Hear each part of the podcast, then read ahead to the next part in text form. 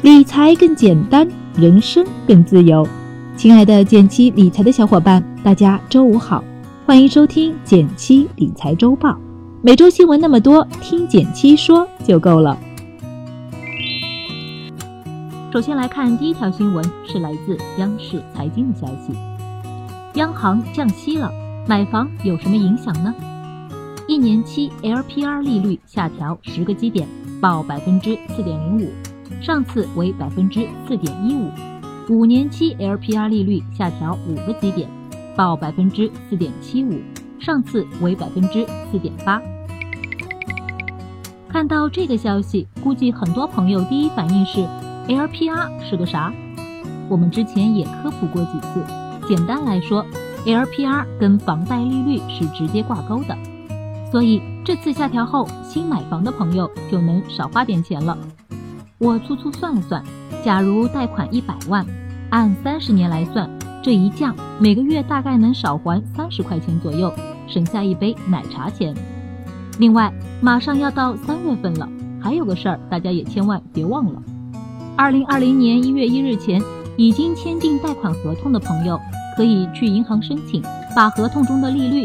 改成跟 LPR 浮动利率挂钩，不过再强调一句，更改过的贷款合同是以上一年度十二月二十日公布的 LPR 为基准来计算新利息的，所以最近这几次降息的优惠暂时是享受不到了。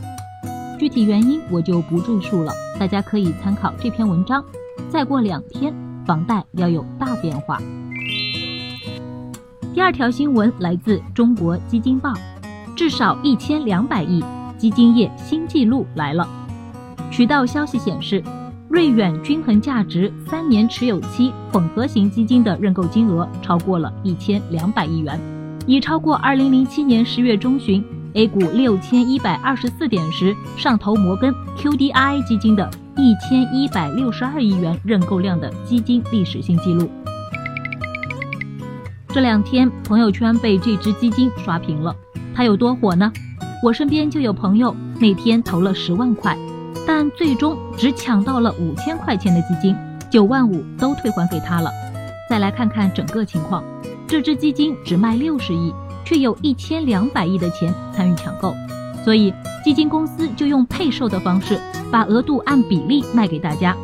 六十亿除以一千两百亿，最终的配售比例就只有百分之五了。估计有朋友会想。这么火的基金没抢，是不是错过了呢？我倒觉得没有必要遗憾，毕竟参加了能买到的也不多。反倒是这只基金为什么这么火，值得多说两句。这只基金背后的傅鹏博以及瑞远基金的另一位合伙人陈光明，都是基金界响当当的大佬，也是国内价值投资最早的一批实践者。比起追涨杀跌的风格，他们更关注长期回报。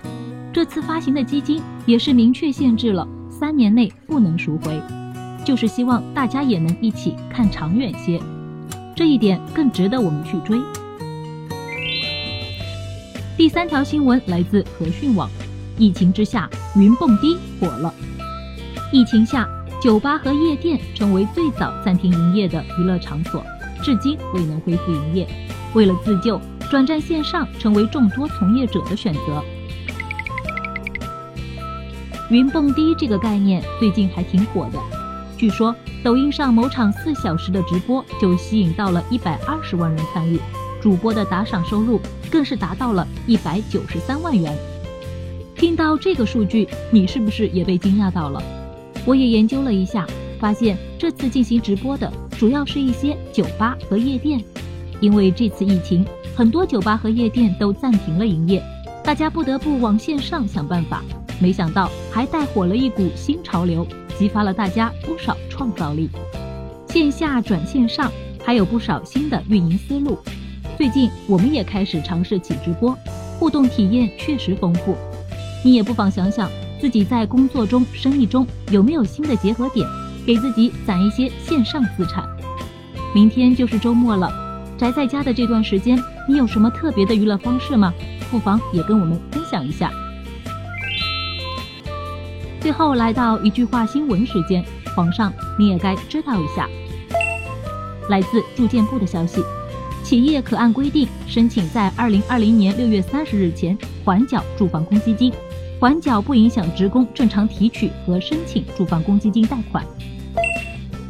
来自证券日报网的消息，近日陆续有网贷平台宣布已经或即将正式接入央行征信系统，分别是人人贷、向前金服、到口袋。